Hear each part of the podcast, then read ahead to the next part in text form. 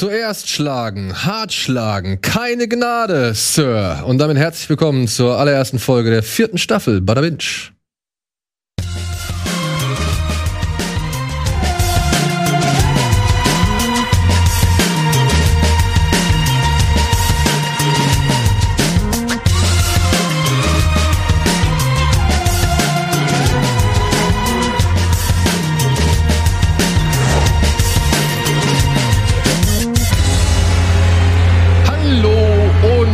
Herzlich willkommen zurück zu Bada Binge, eurem kleinen Serien-Strip-Lokal hier in Eimsbüttel. Und mit mir an meiner Seite, wie sollte es anders sein, Simon. Und Sandro ist am Bildschirm vertreten. Ihr wisst ja, wir dürfen aufgrund der momentanen. Situation nur zu zweit im Studio sitzen. Deswegen muss einer immer auf Remote bereitstehen. Ah. Aber wir können ihn gut an. Wenn jemand mich so gleich Ja, ja, ja. Könnten mit ihm scratchen. Versuchen wir mit ihm zu, hier Ja. so, jetzt geh mit. Geh mit. äh. Das ist überraschend gut. Kann ich den ganzen Tag machen. Hallo, Ja, wir sind zurück und das in neuer Form mal wieder. Mhm. So, was können wir erzählen? Was gibt's Neues? Also, ab heute, ab sofort wird Bada Binge anders operieren und funktionieren. Wir werden zwei Folgen am Dienstagabend auf dem Sender ausstrahlen. A, roundabout 45 Minuten. Und in diesen Folgen wollen wir uns mehr auf eine Serie konzentrieren. Natürlich wird man am Anfang immer mal wieder ein bisschen reden. Was hast du gerade auf dem Schirm? Was, was hast du zuletzt gesehen? Was hat dich aufgeregt? Worüber hast du gerade was gehört oder sonst irgendwas? Aber dann soll vor allem, ja, maximal zwei, aber vor allem eine Serie im Fokus stehen, die man ausführlicher bespricht, die man versucht, spoilerfrei zu besprechen, aber die man dann auch mit Spoilern bespricht. Also wir gern, also wirklich, so gern ich das manchmal auch versuche zu vermeiden oder beziehungsweise so gern ich versuche, allen Leuten irgendwas zu bieten, aber manchmal kann man halt auch über gewisse Dinge nicht reden ohne Spoiler und Ja. deswegen versuchen wir halt dann, ich sag mal am Ende, eine gegen Ende einer Besprechung irgendwo mal dann auch ein bisschen Tacheles zu reden und ins Detail zu gehen. Ja, und das war es dann eigentlich gewesen. Nein, es war es nicht ganz gewesen. Diese beiden Folgen werden aber nicht am Dienstag dann auch schon direkt auf YouTube gestellt, sondern ein Teil, also die erste Folge, wird dienstags hochgeladen und die zweite Folge kommt erst am Sonntag. Und wir versuchen bei der zweiten Folge ein paar Themen zu finden oder in der Regel Themen zu finden, die etwas zeitloser sind, die schon längst äh, vergangene Serien, längst abgeschlossene Serien beinhalten oder besprechen. Und ja, dass man da so ein bisschen, weiß ich nicht, nicht unbedingt an Aktualität gebunden ist, aber auch gleichzeitig, ja, sich auf etwas freuen kann, was am Wochenende noch zusätzlich von uns an Content kommt. Und darüber hinaus gibt es ein Mini-Format. Das haben wir jetzt neu ins Leben gerufen. Das da heißt Bada Binge Kompakt. Da werden in 15 bis maximal 20 Minuten versucht, so viele Serientipps, Wünsche, Hoffnungen, Vorschläge, Vorschauen oder alles Mögliche drumherum, ja, versucht abzuarbeiten, abzuarbeiten oder unterzubringen. Und das soll so ein kleiner Informationshappen, Brocken, Schnellfeuer sein, der so oft wie möglich, so spontan wie möglich und vor allem auf YouTube zur Verfügung gestellt wird. So, habe ich Ja. irgendwas vergessen? Nö, man kann auch sagen, Nö, da geht's dann um Soulmate, äh, The Stand und was war das dritte noch? Wer hat noch was? Bridgerton hatten wir, Ja, Soulmate, The The Stand Und The Servant. The Servant. Genau. Also das sind so ne, vier Sachen in einem, alle ein bisschen Genau. kurz besprochen. Zack, zack. Das wird euch dann demnächst hier auf dem Kanal noch erwarten. Das werden wir hochladen. Und vielleicht, das ist noch nicht so ganz raus, vielleicht wird es auch hier und da noch mal ins Hauptprogramm des Senders eingespeist. Weil so eine Wenn 15, sie uns lassen. wenn sie so eine 15 Minuten, keine Ahnung, Geschichte, die kann man ja vielleicht irgendwo noch mal dazu Nein, haben wir leider keinen. Nein, keine fünf Haben wir nicht? Wir brauchen die Wiederholung von Moin Moin um Mitternacht. das war ein Spaß. Ich finde die Wiederholung von Moin Moin eigentlich sinnvoll, äh, muss ich sagen, weil man verpasst sie ja morgens, wenn Du, man ich finde manche Wiederholungen immer wieder schön. Ja, das war jetzt nur ein Spaß, ne? Keine, keine Kritik an, äh, aber wir finden irgendwo einen Slot, glaube ich auch. Genau. Ich denk mal, das wäre jetzt eigentlich alles zum Thema neue Struktur von uns. Hast du oder? noch was, Sandro? Haben wir was vergessen? Haben wir was vergessen? Hier muss man ja sagen, Ja, ihr beiden, äh, euch haben wir das ja zu verdanken. Also ihr habt das ja äh, ge geballt, ausbaldobert. Nee. Wir haben das als Teamleistung Ja. äh, hingebogen. Ja, da waren mehrere Leute involviert und vor allem halt auch ihr da draußen. Wir haben natürlich versucht, irgendwie mal zu filtern und zu checken, was euch so am Herzen liegt, was ihr so wünscht. Und natürlich werden wir auch versuchen, diese Serien, die ihr euch schon die ganze Zeit wünscht, dass wir die so schnell wie möglich abarbeiten, aber halt auch, was halt eben die Konzentration von bestimmten Themen angeht oder das Verteilen von bestimmten Themen oder die Zeitlosigkeit von bestimmten Themen. Also wir versuchen wirklich so gut es geht, auf alle Wünsche einzugehen und allen Hoffnungen gerecht zu werden. Und wer gar nicht, wer gar nicht warten kann, das wollte ich ergänzend nur noch sagen, der kann natürlich jeden zweiten Dienstag beide Folgen schon gucken auf dem Sender. Genau. Also die live kann man beide Folgen gucken. On Demand muss man sich ein wenig gedulden. Was daran liegt, dass wir es aufteilen wollen, ne? damit Genau. das nicht alles geballt ist, weil das dann beiden Videos schadet, wenn die gleichzeitig kommen würden. Also äh, wir versuchen das nicht, um euch zu ärgern. Wir Nein. machen das, damit die Videos äh, prominenter platziert werden. Und wir haben ein bestimmtes Ziel für den Kino Plus Kanal in diesem Jahr. Das wollen wir erreichen. 70.000. 25.000. so, aber darüber hinaus geht es heute zum einen noch mal kurz um ein paar, also wir gehen heute noch mal kurz auf ein paar Serien ein, aber mehr als Vorschaugedanke. Wir wollen kurz über ein paar Serien reden, auf die wir uns freuen, die demnächst anstehen, ja, die, die vielleicht dieses Jahr noch erscheinen. Wir wissen es bei manchen noch nicht ja, so genau. Ja, und darüber hinaus geht es heute um Cobra Kai. Da wollen wir mal so einen kleinen Recap starten, was wir jetzt so anhand von drei Staffeln zu der Serie sagen können. Worauf freuen wir uns, beziehungsweise was kommt demnächst? Ich würde kurz die Führung übernehmen. Ja, klar. Am Freitag kommt auf Amazon Prime Ihr Kinder vom Bahnhof Zoo. Kennt ihr das? Kennt ihr das Buch? Den Film und Buch, ja. Film und Buch, ja. Ja, also es ist ein Tatsachenroman, den zwei Sternreporter anhand ja, der Aussagen und den Erfahrungen einer jungen Dame namens Christiane Felcherowski, ich glaube, so hieß sie. Äh, in Äh, Buch immer nur F. ja, aber genau. Im Buch heißt sie Christiane F. Auf jeden Fall äh, Felcherino, Entschuldigung, Felcherino. Ähm, ja, geschrieben haben. Es war ein Roman, der hat Deutschland damals in den 80er Jahren echt erschüttert, weil er hat Einblick in ein Milieu gegeben, das man zuvor noch nie so detailliert beschrieben bekommen hat und das auch auch zuvor noch nie so sehr in seinem Elend beschrieben wurde. Daraus entstand ein Film von Regisseur Ulrich Edel und Produzent Bernd Eichinger mit einer damals 13-jährigen Nadja Brunkhorst in der Hauptrolle. Ein Film, der genauso sehr geschockt hat, der halt wirklich ähm, das ganze Milieu in Bilder gepackt hat, die meiner Ansicht nach bis heute noch wirken, wenn man diesen Film einmal gesehen hat. Mich hat das total geprägt. Ja. Jetzt kommt von den Machern unter anderem von Kudam äh, eine ja, Serienadaption des Romans der Lebensgeschichte von Christiane F.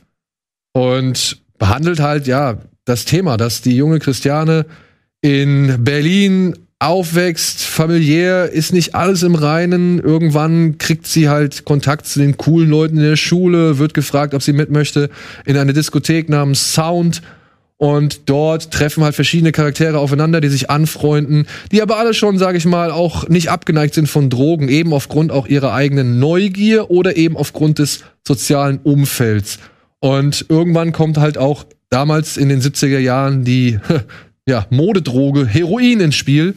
Christiane F. Äh, kommt ebenfalls damit in Kontakt, anfangs nur schnupfend, dann später äh, drückend und das führt halt in den Abgrund, beziehungsweise führt sie halt zur Prostitution, zur Geldbeschaffung und immer schwerer in die körperliche Abhängigkeit. Und das versucht diese Serie jetzt hier nochmal aufzurollen, hat dadurch den Vorteil, also hat aufgrund ihrer Länge den Vorteil, dass sie mehr abbilden kann, also mehr vom Roman abbilden kann, als es der Film in der Lage war. Der Film hat sich doch schon eher konzentriert. Hier kommen mehrere Stationen, sag ich mal, werden hier mehrere Stationen gezeigt. Und ähm, es gibt auch eine mehrere, sag ich mal, Rand- oder Nebenfiguren, die etwas stärker beleuchtet werden, also die mehr, mehr Geschichte bekommen. Die sind zum Teil fiktional. Also alles, was da in diesen, in diesen Rand bei den, bei den Nebenfiguren passiert, ist nicht wirklich verbrieft, dass das so passiert ist, sondern ist einfach frei erfunden. Und ja, das ist hochwertig gemacht. Ich will es gar nicht sagen. Es ist auch nicht frei von Emotionalität. Ich habe ein paar Figuren gehabt, die sind mir dann doch ans Herz gewachsen, ein paar Schauspielleistungen gesehen, die fand ich gut. Hier und da kommen auch wirklich Szenen, die schön inszeniert sind, die stilvoll inszeniert sind, die technisch modern inszeniert sind. Sieht gut aus, will ich gar nicht sagen, aber es verfehlt meiner Ansicht nach völlig die Wirkung. Weil es halt, Ja, ich frage mich da halt wirklich, warum sie dann diesen Namen nehmen und diesen äh, Film, den glaube ich echt super viele Leute in Deutschland kennen oder auch das Buch, ne, womit man irgendwie Berührung hat und eine bestimmte Erwartungshaltung hat. Warum erzählt man da nicht eine neue Geschichte, wenn sich das doch, von dem, was ich bisher gehört habe, äh, hier und da ganz schön abhebt davon? Also man hätte ja was eigenes starten können. Ich Mhm. finde, es wirkt ein bisschen wie, wir nehmen den Namen, damit das eben gute, äh, gutes Marketing bekommen kann. Genau. Ich glaube, fast die Zeit hat damit was zu tun, dass es in den 80ern spielt, oder? er Und spielt das- Ende 70er. Okay, aber ich, was ich meine, ist eine Zeit, die gerade sehr gerne genommen wird für Serien. Ich glaube, lieber als eine aktuelle. Ja. Heute wäre es dann auch Crystal Meth oder so, weißt du? Also, Genau. Es ist schon interessant. Ich glaube, es ist wirklich eher, dass es visuell interessant aussieht. Also ich, ja, für mich fühlt sich halt an, als versuchen sie so ein bisschen den Kudam-Touch, den sie halt bei der Kudam-Serie gebracht haben, Ja, genau. auf diese Milieustudie drüber zu stülpen, aber eben um halt die junge Zielgruppe zu erreichen, dann halt eben auch so ein bisschen How to Sell Drugs Online Vibe inszenatorisch da reinzubringen. Das ist eigentlich Es lustig, es ist die andere Seite. Ja. Das ist die andere Seite von How to Sell Drugs Online, mehr oder Und weniger. ich muss sagen, das ist halt alles, der Film war eine Milieustudie, die war dreckig und erschreckend und ekelhaft. Das hier ist halt doch alles ein bisschen zu sehr Hochglanz, um wirklich erschreckend zu sein. Ja, Und- das ist dann aber nicht gut. Es fühlt sich halt wie, keine Ahnung, eher so ein Instagram, wie eine lange Instagram-Story an, die halt das, die Heroinabhängigkeit ein bisschen zu, ein Tick zu sehr in das YOLO-Lifestyle-Ding presst. Ja. Obwohl es da auch Szenen gibt, die sind bitter. Ja. Die sind wirklich mies. Ja. Also da, geht, da geht's den Leuten auch dreckig. Aber wenn man das halt alles mal mit dem Originalfilm vergleicht, naja. Egal. Das nur kommt Ja, am das ist eine, das ist Freitag. eine wichtige Kritik. Also ich meine, das soll ja wirklich, das soll die Serie ja nicht es verharmlosen. Also sollte man erwarten. Ich muss sagen, an manchen Stellen macht sie das meiner Ja. Ansicht nach. Aber das muss jeder für sich selbst entscheiden. Ich glaube, das Ding könnte eigentlich ein ganz guter Erfolg werden, weil es eben halt doch ansprechend gestaltet ist. Aber ob es dadurch auch dieselbe Wirkung entfaltet, weiß ich nicht. Kann ich nicht bei jedem Ich finde es bei solchen Serien nur schwer, weil welches Wissen soll man daraus jetzt mitnehmen? Weil die Zeiten sind ja ganz anders. Du kannst ja nichts von da nehmen und wenn, sag ich mal, auf dein Kind drüber stülpen oder Ne, heut, heute kriegt man Drogen ganz woanders her auch wahrscheinlich. Nehme ich jetzt mal an als da oder so. Also das Ja. ist echt schwierig. Ähm, wofür brauchst du das dann überhaupt? Das habe ich mich dann teilweise echt oft gefragt. Ah, okay. Und ich habe mich auch gefragt, ob es notwendig ist, eine Serie, eine Realserie zu Cowboy Bebop zu machen. Aber tatsächlich habe ich ziemlich viel Bock drauf. Das wäre jetzt meine Vorschau. Ich freue mich auf Cowboy Bebop. Ich bin gespannt, was sie daraus machen. Könnte Bebop. katastrophal werden, könnte aber auch echt ganz geil sein. Also Hast du da, äh, Sandro, Ey. Hoffnungen? Ich habe echt Bock drauf. Ich muss tatsächlich gestehen, dass ich Cowboy Bebop im letzten Jahr erst zu Ende geguckt habe. Richtig. Ich habe damals immer mal wieder Folgen gesehen und bis zu einem bestimmten Punkt geguckt, aber nie komplett. Das habe ich letztes Jahr endlich nachgeholt. Habe dann auch Samurai Champloo geschaut, was ja auch von dem äh, Mhm. Watanabe ist. Und ich bin super gespannt, was sie daraus machen. Ich glaube, es ist super schwer, diese Vibes und diese Atmosphäre rüberzubekommen. Und auch diese Gruppendynamik, die da herrscht. Und dieser, diese, diese eigene Art, die sich eben auch durch sowas wie Samurai Champloo zieht, was der mit Musik macht, ähm, was für ein Style das alles hat. Ich stelle mir das in Realverfilmung wirklich schwer vor. Und Watanabe ist auch nur Berater, deswegen muss man mal abwarten, was da so die ersten Aber immerhin Szenen ist er Berater. Trailer. Immerhin ist er Berater. Aber gut, das war der Ghost in the Shell-Typ auch bei der amerikanischen Verfilmung. also, Ja. weißt du, das heißt immer, das heißt immer nicht so. Ähm, aber ich bin natürlich auch gespannt drauf. Ich habe da echt Bock drauf. Worauf freust du dich noch? Äh, ich ganz kurz, ich freue mich riesig auf die zweite Staffel von Euphoria und in dem Zuge will ich auch ähm, gern euch empfehlen, dass man die Specials sich angucken kann, denn der Sam Levinson, der Showrunner, der jetzt auch Malcolm and Marie gemacht hat, der hat sich überlegt, ähm, weil die zweite Staffel von Euphoria, die konnte nicht weitergedreht werden aufgrund von Corona. Deswegen hat er sich überlegt, was kann ich denn trotzdem machen im Falle von Euphoria? Und dann hat er sich gedacht, ach okay, dann mache ich mal so reduzierte Specials. Und daraus ist dann entstanden ein, nee, zwei Specials sind daraus entstanden sogar. Und zwar das erste ist ein Kammerspiel, was an Heiligabend spielt, wo zwei Leute, also die ähm, Zendaya, die ja Rue spielt, und halt ihr ein guter Freund, sag ich mal, mit dem sie sich immer so aus, bei dem sie sich immer ausheult und, und, und äh, alles erzählt. Die sitzen einfach nur in einem Café, es ist ein Kammerspiel, ein einstündiges Gespräch und man hängt an den Lippen. Und nicht jeder mag Malcolm and Marie gemocht haben, aber was ähm, dort in den Specials gemacht wird von Euphoria, finde ich wirklich beeindruckend, weil man nochmal Kontext bekommt zu dem, was in der ersten Staffel passiert ist und in dem zweiten Special ähm, erzählt Jules auch mal die ganze Geschichte aus ihrer Perspektive, was man in der ersten Staffel nie bekommen hat. Das heißt, diese Specials sind die perfekte Brücke zwischen Staffel 1 und der kommenden Staffel 2, die dann hoffentlich dieses Jahr ähm, kommen wird. Ich glaube, sie müssen noch ein bisschen drehen und dann irgendwann wird es kommen, aber ich war echt beeindruckt, habe mir dieses erste Special schon zweimal angeschaut und ähm, für die, die Euphoria mochten, wir haben es ja auch mehrmals bei Ballerwin schon besprochen, denen sei das auf jeden Fall ans Herz gelegt. Ja. Hm. Simon, Ne, ich hab, freust du dich? Achso, ich dachte so als äh, Kommentar, weil ich freue mich auch drauf, aber ich muss, ich habe das ein bisschen, ich weiß gerade gar nicht mehr, um was es in der Serie geht, obwohl ich weiß, ich habe die erste Staffel gefeiert. Es gab viele von diesen Coming of Age mit Frauen und einer äh, Familiengeschichte noch, viele von diesen Serien. Ich weiß gerade nicht mehr. Ja, aber das ist auch immer der Fall. Es sind immer harte Drogen, harter Sex, äh, harte Jugendliche, aber, die harte Sachen machen. Aber hier, besseres Beispiel. Aber ich freue mich drauf. Ich muss nur, ich habe mir gerade überlegt, ich muss es noch mal gucken. Wir Kinder vom Bahnhof Zoo.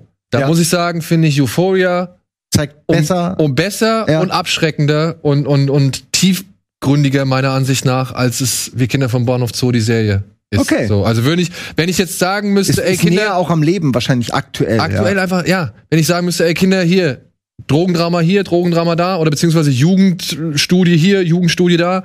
Guck dir Euphoria an. Das ist mehr nach deinem, also das, damit kannst du besser mehr anfangen einfach so, ja. ja. Das da in den 70ern, das ist einfach nicht mehr unbedingt das, was die, glaube ich, Jugend von heute an Drogen konsumiert oder beziehungsweise an, an Lifestyle, mit dem sie in Kontakt ja. geraten werden können. Ja, stimme ich dir absolut zu. Na gut, ähm, bei mir, wenn ich jetzt was sagen müsste, ich bin ein bisschen unvorbereitet hier reingegangen. Äh, was sagst du? Sag's schön. Sehr schön. Ach, das soll ich sagen. ich will aber was anderes sagen. Okay. Ja gut, ich sag auch gleich das. Vorher noch eine Sache. Rick and Morty, darauf freue ich mich wirklich sehr. Ja? Weil oh. dieses Jahr kommen doch wieder neue Folgen, oder nicht? Da können, die können doch nicht ein Jahr lang ohne. Nee, nee, nee, nee. Das glaube ich nicht. Die machen doch bestimmt Folgen, oder? Um ehrlich zu sein, weiß ich es nicht. Aber ich habe die Hoffnung, dass es neue Rick and. Wir sind am Anfang des Jahres. Kann ja wohl nicht sein, dass die nicht eine Folge. Aber gut. Ähm, aber ich freue mich auch auf Succession. Das stimmt tatsächlich, weil ich habe das sehr spät angefangen. Ihr habt das bei Kino Plus immer gefeiert. Ich glaube, du hast es auch schon mir empfohlen, äh, Sandro. Es ist einfach eine Serie, die eigentlich nur aus Arschlöchern besteht und es, finde ich, am Anfang einem schwer macht, da irgendwie seinen Weg zu finden als Zuschauer, weil du nicht weißt, an wem soll ich mich denn festhalten.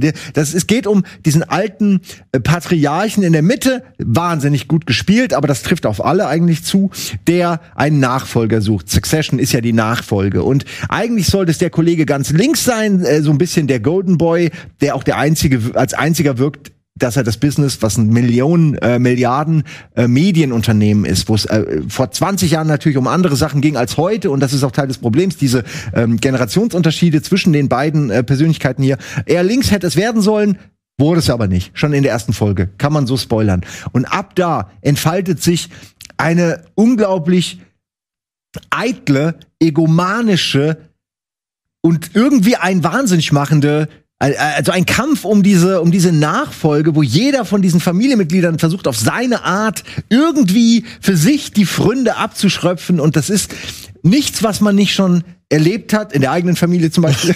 naja, es ist wirklich nichts, was man nicht schon erlebt hat, aber es ist so schön gemacht und so gut gespielt und so auf Takt gebracht. Und die Leute sind so mm, unfassbar unsympathisch. Und trotzdem gibt's, äh, werden die einem nach einer Weile, wachsen die einem ans Herz. So, so muss man sagen. Weil sie auch in ihrer Arschlöchrigkeit gefangen sind, ne? Sie sind, man merkt so richtig, die können nicht anders. Der Vater ist schuld, die ganze Familie ist eigentlich verdammt, aber irgendwie und dann äh, hier Michael zum Beispiel, heißt er, nee, wie heißt er nicht Michael? Ähm, ganz links, wie ist sein Name nochmal? Ich hab Na, die haben alle so Scheißnamen, ey. Ja, geschaut, ja. Auf jeden Fall Kendall, oder Kendall? Kendall? Nee, ich glaube, Kendall ist der. Tom! Nee, ah, ich weiß es nicht mehr, Mann. Tom Egal. ist ihr Mann? Wie gesagt, es gibt mehr als mehr Personen, als man hier sieht. Jeder hat noch einen Partner und irgendwelche Mätressen und äh, es ist also ein, ein großer Cast.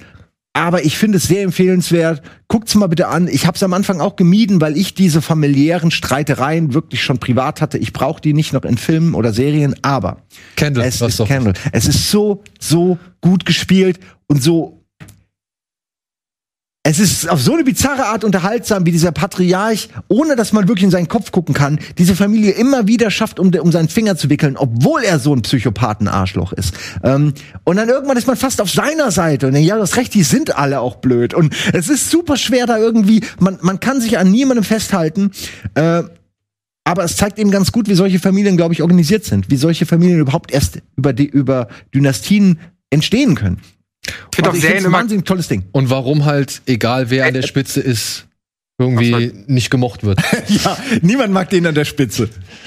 Ey, und ich finde auch immer, wo man sich fragt, darf ich den jetzt eigentlich der Szene cool finden oder darf ich, weißt du, aber es gibt, wie du sagst, Szenen, wo man sich dann denkt, ja, ist ja jetzt doch nicht so verkehrt oder ich fühle mit dem mit oder so. Und dann fragst du dich halt immer, darf ich das eigentlich? Darf ich jetzt gerade sitzen so? Und, und in den Szenen finde ich dann Success auch am besten. Ja. Darf ich den überhaupt cool finden? Das ist so eine Aussage, die hat man sich vielleicht auch angesichts eines alten 80er Jahre ja, Teenie-Dramas irgendwie gestellt und hat sich gefragt, darf ich den Gegner von Daniel LaRusso wirklich cool finden? Es gab einen, ja, eine Serienfigur, Barney Stinson, die hat gesagt, ja, denn der wahre Held von Karate Kid ist nicht Daniel LaRusso, sondern Johnny Lawrence. Und aus, weil ich weiß nicht, ob die Ist Macher das sich. aus einer Simpsons-Folge, ja? Nee, das ist aus How I Met Your Ach, Mother. Barney Simpson, ich war gerade bei, bei ja, Barney ja. Stinson. Ja. Stinson. Ja. Und ich weiß nicht, ob die Macher von Cobra Kai sich genau das gedacht haben. Warum ist Johnny Lawrence eigentlich nicht der Held? Aber es ist tatsächlich so geworden. In der Serie Cobra Kai, in unserem Recap.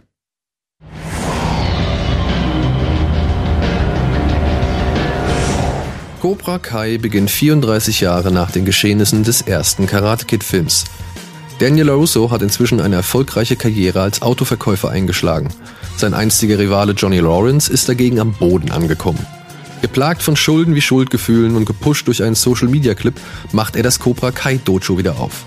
Dies und ein paar andere Zwischenfälle führen dazu, dass die alten Kontrahenten erneut aufeinandertreffen. Doch in ihrer Beziehung soll sich alles verändern. Denn aus den Kindern von einst sind Eltern und Lehrer geworden. Und aus den Dämonen vergangener Tage die Fehler, aus denen sie gelernt haben und lernen müssen. Es geht schließlich um die Zukunft des Hill Valley Karate. Und um die Knochen diverser Kids, die in die Rivalität verstrickt werden. Cobra Kai besteht aus drei Staffeln mit jeweils zehn Folgen in einer Länge von circa 30 Minuten. Nachdem die ersten beiden Staffeln noch bei YouTube Red erschienen, sind nun alle drei Staffeln bei Netflix erhältlich.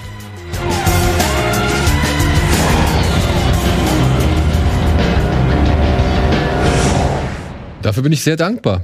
Denn ich hatte damals die erste Staffel gesehen auf über YouTube Red. Mhm. Da gab es Ja, ja mal so ein, zwei Angebote, die man dann äh, wahrnehmen konnte. Die zweite habe ich nicht mehr geschafft.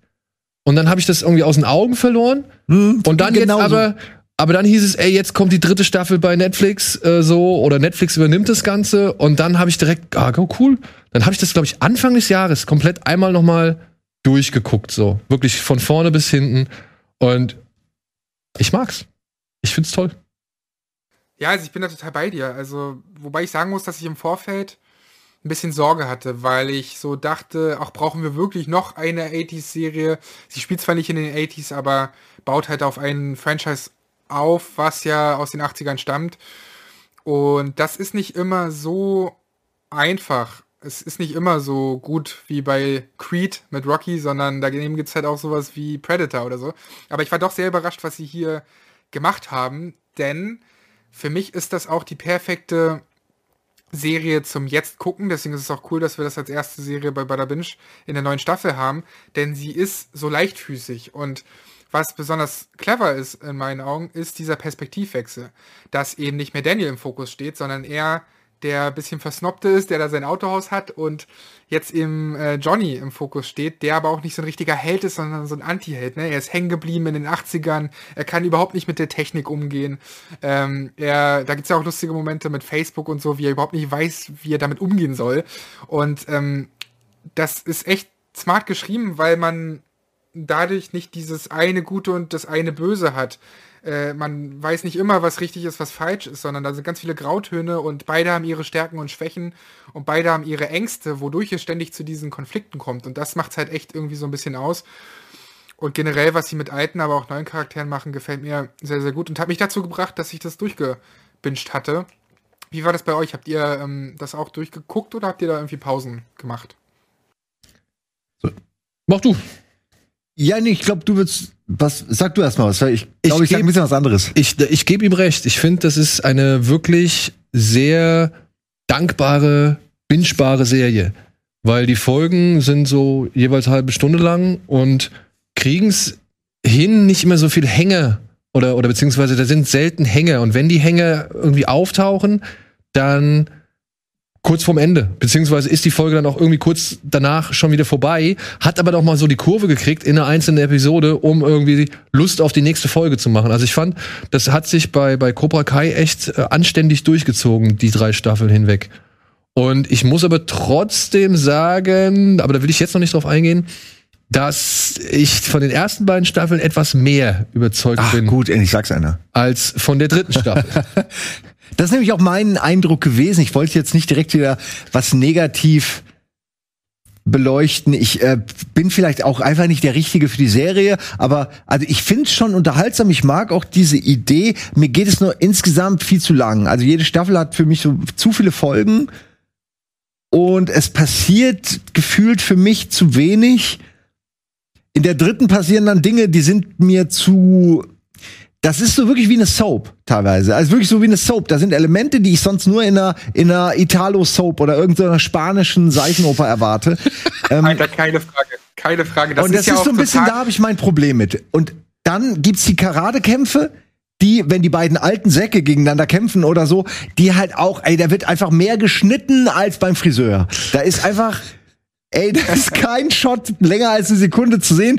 Ist ja klar, warum. Ich find's auch okay. Nur, ich weiß nicht, hätte man die nicht noch ein bisschen mehr so mit Seilen oder Tricks irgendwie cooler wirken lassen, dass die so, als wären das so alte Veteranen, die so richtig Miyagi-mäßig übermächtig sind. Aber sie sind halt alte Säcke, die dann sich so ein bisschen prügeln.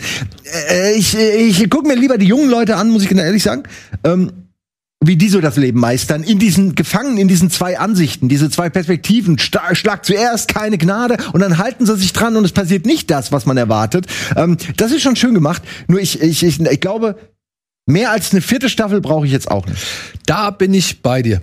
Mehr als eine Viertelstaffel würde ich jetzt auch nicht unbedingt haben wollen. Ich finde, mit den drei Staffeln, die sie jetzt so aufgebaut haben oder mit denen sie, die sie jetzt erzählt haben, gerade jetzt auch, wie die dritte Staffel endet, da kann ich mir jetzt noch vorstellen, okay, es kommt zum großen Clash, zum großen Showdown. Und wenn der aber hoffentlich erledigt ist, dann ist das Thema durch. Weil ich bin da auch bei dir. Also ich muss sagen, gerade die Teenie-Dynamiken und auch die Teenie, weiß ich nicht, Wechselspiele da, ja. Also da hat ja mal jeder mit jedem paktiert oder jeder Ja, mit ja. jedem irgendwie rumgeknutscht. Und ähm, das finde ich in der dritten Staffel übertreiben sie es damit, denn sie verlieren das, was Sandro schon gesagt hat. Die eigentliche Stärke verlieren sie meiner Ansicht nach in der dritten Staffel ein wenig aus den Augen, nämlich die Grautöne. Ja. Das fand ich nämlich das wirklich Tolle an den ersten beiden Staffeln, dass du plötzlich dachtest, hm, LaRusso ist ja wirklich nicht so cool. Und oh, Johnny tut mir schon ein bisschen leid. Der Ja. ist zwar ein Depp, so, ja, und säuft vielleicht zu viel und ist ein Sturkopf und ist, ist irgendwie in den 80ern hängen geblieben. Ja, aber er hat das Herz eigentlich an der richtigen Aber, Stelle. ja, genau. Ja. Und er hat es teilweise auch nie irgendwie. Er ist ein Produkt seines Umfelds, Ja. muss man auch dazu sagen. Und auch der Tatsache, dass sein Antagonist halt so ein, so ein gelackter, toller Typ ist, ne, das lässt ihn halt immer in schlechtem Licht erscheinen, automatisch. Ja. Er Und- kann da gar nicht raus. Und ich finde aber trotzdem, und das fand ich gerade bei, den- bei der ersten und bei der zweiten Staffel so schön, ich meine, die plündern ja die Filme mit allen Themen und Bildern Ja. und Eindrücken und Momenten, die sie haben können, so, ne? Ähm, Figuren. Wird alles nochmal. Selbst dieselben Locations. Hm? Äh, ihr habt ja schon gesagt, dass, dass nach Staffel 4 gerne Schluss sein kann. Hat aber gesagt, der Showrunner, dass vielleicht das noch Staffel 5 und 6 geben. Also er kann- Leute. Ich sag euch, die holen bestimmt auch mehr Charaktere zurück, denn die haben ja jetzt schon, die haben ja einen nach dem anderen zurückgeholt. Die haben John Kreese, der in Staffel 3 mehr Background bekommt. Äh, Daniels Mutter wird eingebaut. Kumiko, selbst aus, aus äh, Karate Kid 2, spielt dann plötzlich eine Rolle. Sie haben selbst die Freunde von damals, von Johnny dabei. Und ich bin mir sicher, Leute, die holen 100 pro, wenn sie fünf oder sechs Staffeln machen, holen sie Hilary Swank zurück aus Karate Kid 4. also, Shit, du hast recht. ey, wenn sie wirklich Karate Kid 4 plündern, ja, nee, also das, das, das fände ich. Ja, sie gut. arbeiten sich sukzessive schon voran. Sie Ja, sind ja, jetzt ja. bei zwei, glaube ich, ne, wo sie dann auch, wo sie in das Miyagi-Reich zurückkommen zu seiner Familie. Da sind sie jetzt gerade in der Serie. Naja, so Back to the Roots sozusagen, das hatten sie ja im Film dann in Teil 2 oder Teil 2. und das haben sie jetzt in Staffel 3, also so sie, Ja. ihnen, gehen, ihnen gehen die Themen aus. Also, ey, wenn sie wirklich Hilary Swank da reinbasteln, was anhand von der, Perf also des Auftritts von Elizabeth Shue durchaus möglich sein kann. Und wir wissen, oder beziehungsweise wenn man sich anguckt, wo Hilary Swank zuletzt irgendwie aufgetaucht ist, zum einen bei dieser Geburtstagsfeier von diesem Oligarchen da, ich glaube in Osteuropa, und in The Hunt, ja, Ja. Äh, ein Film, der halt auch sehr kontrovers aufgegriffen worden ist. Ja, warum nicht? Why not? Warum könnte sie nicht in Cobra Kai vierte Staffel auftauchen? Aber ich fänd's, ich fänd's nicht mehr gut. Oh, Weil der hat Sandro, ja- Sandro sagt was, wir hören ihn gerade nicht. Ja, also solange sie nicht den Sohn von Will Smith äh, zurückbringen, ist alles gut. Mit Hilary Swank könnte ich noch leben, aber sie sollten auf jeden Fall nach Staffel 4 dann auch ähm, das beenden. Also viel mehr sehe ich da auch nicht Potenzial. So viel Spaß mir das auch macht. Ja, und ich glaube, dir gefällt es ja auch so gut, weil du hast, glaube ich, mir mal gesagt, das hat für dich einen richtigen Anime-Charakter, ne? Es ist sofort immer, ey, wir haben, Pro wir haben Probleme, dann lasst uns auf die Fresse hauen. Und das ist halt sehr Ja, das animiert. sind Lösungen aus den 80ern. Das sind Lösungen aus den 80ern, aber ja, ich kann verstehen. Ich glaube, es geht ja auch darum, er, er reist ja irgendwann nach Japan, holt sich eine neue geheime Kampftechnik und geht damit zurück und äh, hat damit quasi wieder eine Waffe mehr in der Hand. Ja, das ist wie Mila Superstar, wo sie dann immer diesen einen Volleyball-Move gelernt hat, der dann aber das Match entschieden hat. ja. Oder Dragon Ball. Dragon Ball ist Ja. genau das, wisst ihr? Und, und die einzige Vernünftige ist eigentlich die Frau von Daniel, weil die sagt hin und wieder, wie bescheuert das eigentlich alles ist. Ja. Ihr redet doch miteinander, sagt sie. Mit- Dann müsst ihr euch nicht alle auf die Fresse hauen und die Kinder auch nicht. Von ihr gibt's eine super Szene, da kommt Johnny irgendwie zu LaRusso nach Hause, ist, glaube ich, schwer angetrunken und will, ich weiß nicht, entweder irgendwas anzünden oder irgendwas kaputt machen und dann boxen die sich, glaube ich, und fallen auch in den Pool oder sonst irgendwas. Und dann kommt die Frau an und sagt, so, wollt ihr jetzt hier irgendwie rumplanschen wie die Kinder oder wollen wir das Ganze ganz normal bei einem Frühstück irgendwie ausdiskutieren? und das fand ich so schön, das fand ich irgendwie cool, weil dann sitzen die danach wirklich beim Frühstück und, und reden einfach so. Und äh, ich weiß nicht, das sind so Tendenzen oder so Momente, wo ich immer sage, ja geil, da hat Ja. die Serie verstanden, dass sie halt eben sowohl das Alte respektieren, aber halt auch irgendwie in was Neues ummünzen kann. So. Und das finde ich halt, macht die Serie, zumindest in den ersten beiden Staffeln, wirklich großartig.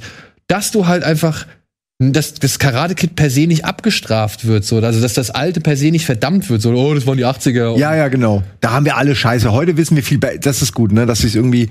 Sie sind schon noch dieselben Figuren, Genau. Und aber sie lernen trotzdem dazu. Genau, und trotzdem kannst du, sag ich mal, auch die Sachen von damals schon mal irgendwie nehmen und sagen, guck mal, die sind auch heute ganz nützlich. Oder die sind auch heute irgendwie, äh, gelten die noch.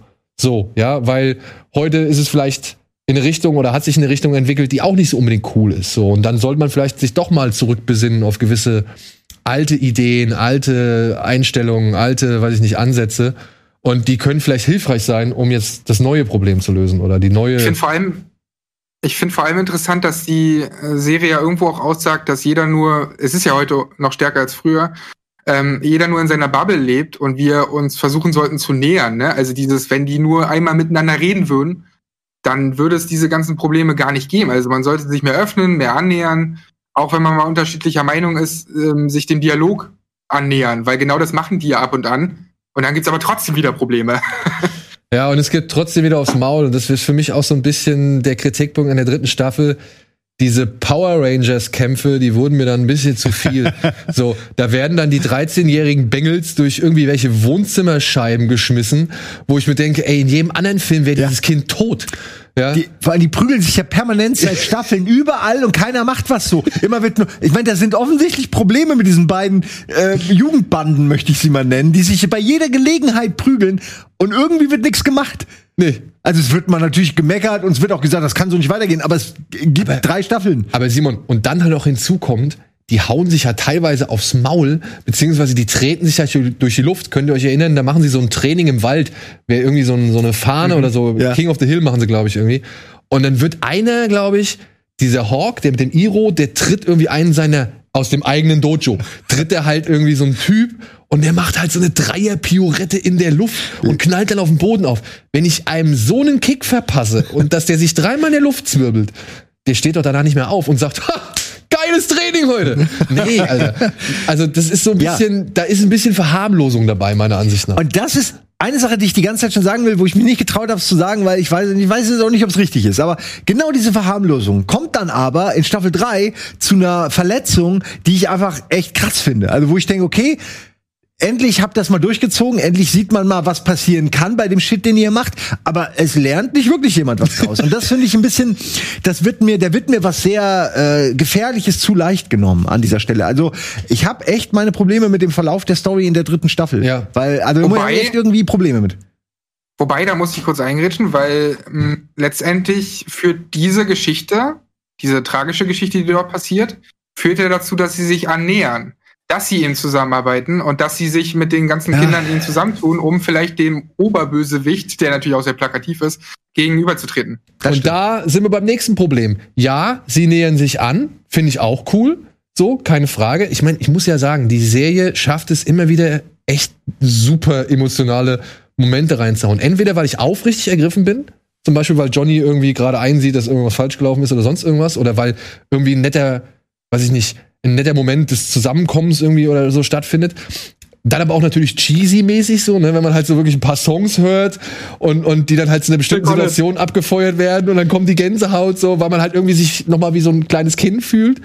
Aber ja, das, dieses Annähern ist halt zugunsten einer Plakativität, die hätte nicht sein müssen, weil jetzt hast du, wie du es eben schon gesagt hast, wieder den Oberbösewicht, John Kreese. Ja, der, der alte Sensei, der halt, der kriegt zwar auch noch so seine Hintergrundstory, aber ich muss sagen, im Vergleich zu Daniel und zu Johnny, wo man halt wirklich die Figuren neu eingeleuchtet hat, bleibt John Kreese der gleiche Arsch, der er vorher war. Ja, man rafft auch nicht, warum er so ist, er ist einfach so. Ja, er ist einfach so und nur weil er jetzt einen bösen, schlimmen Ausbilder bei der Army hatte, macht's ihn jetzt nicht wirklich sympathisch so, ja. Und da muss ich sagen, schade. Da weiß ich nicht, ob man nicht einfach wieder zu viel in marktstrategischer Sicht oder Zielgruppenanalysen-Sicht gedacht hat. Von wegen so, ja, was hat gut funktioniert? Die One-Shot-Kämpfe, ne, durch irgendwelche Flure, dass die Kids sich sowieso generell aufs Maul hauen, dass jeder mal mit jedem hat und noch hier ein paar Gags aus den 80ern. Okay, dann packen wir davon einfach mal mehr rein. Und ja, das geht halt zugunsten der Stärken, die die Serie eigentlich hat. Oder auf Kosten der Stärken, die die Serie eigentlich hat. richtig gesagt, ja. Ja. Ja, kann ich, äh, kann ich total nachvollziehen. Ich habe trotzdem auch in Staffel 3 Spaß gehabt. Ich finde auch, äh, vielleicht als letzten Punkt nochmal, ich finde auch, dass die sehr ehrenvoll mit dem Franchise umgeht. Also wenn man ein Franchise so zurückholt, Ja. dann bitte schön so, weil auch was mit Mr. Miyagi gemacht wird. Jedes Mal, du hast die ganze Zeit trotzdem das Gefühl, dass er präsent wäre, Mhm. obwohl er ja nicht mehr lebt, weder der Schauspieler noch der Charakter in, in diesem Fall. Aber alles, was damit auch noch passiert, auch ähm, er ja auch eine Background-Story noch mal ein bisschen mehr bekommt, das finde ich wirklich, wirklich toll. Und auch wie sie mit den ganzen alten Charakteren generell umgeht und wen sie da zurückholen. Also Chapeau. Ich, Da ich- ich finde es wirklich nicht, nicht so einfach. Da gebe ich dir vollkommen recht. Also, ich habe selten eine Serie gesehen, die es schafft, die Vorlage sowohl durch den Kakao zu ziehen, aber auch ja. gleich auf der gleichen Stärke oder mit der gleichen Intensität zu würdigen und zu schätzen und zu respektieren. So, das finde ich wirklich super. Und dann kommt noch so Momente, ja, dann taucht eine Elizabeth Shue auf, wenn, wegen der eigentlich alles losging. Und ja, keiner von beiden ist plötzlich mehr so, also sie schafft es nicht nochmal dasselbe hervorzuholen, was schon damals irgendwie, ähm, was sie damals geschafft hat oder was, was damals durch sie verursacht wurde, sagen wir es so. Und das fand ich halt auch wieder cool, wo man halt ihre zeigt, Moves verlernt. wir stehen jetzt an einem anderen Punkt im Leben und wir müssen da weitermachen und wir können nicht wieder zurückgehen so. Und das fand ich auch, das finde ich immer wieder cool bei der Serie. Aber ja, trotzdem teile ich mit dir auch ein paar die gleichen Bedenken, was die dritte Staffel angeht. Aber es ist total guckbar. Also Ja. wirklich. Ey, es ist so, so schön guckbar. Und ich freue mich auf die vierte, in der Hoffnung, dass es die letzte wird. Ich will jetzt halt vor allem, ich, ich will jetzt halt vor allem, weil du es schon angesprochen hast, ich will eine Power Rangers Serie mit genau solchen Figurenzeichnungen, mit solchen Kämpfen und ähm, ja auch Charakteren, weil ich finde, das hat total diese Power Rangers Vibes und das könnte auch mal geil umgesetzt werden. Und ähm, meinetwegen können solche Marken gern in so einer Form zurückkehren. Ich wünsche mir das. Ja. So, das war's an dieser Stelle für die erste Ausgabe bei der Binge. Wir sehen uns gleich bei Folge 2 oder vielleicht etwas später bei Folge 2. Macht's gut. Vielen Dank, Simon. Vielen Dank, Sandro. Tschüss da draußen.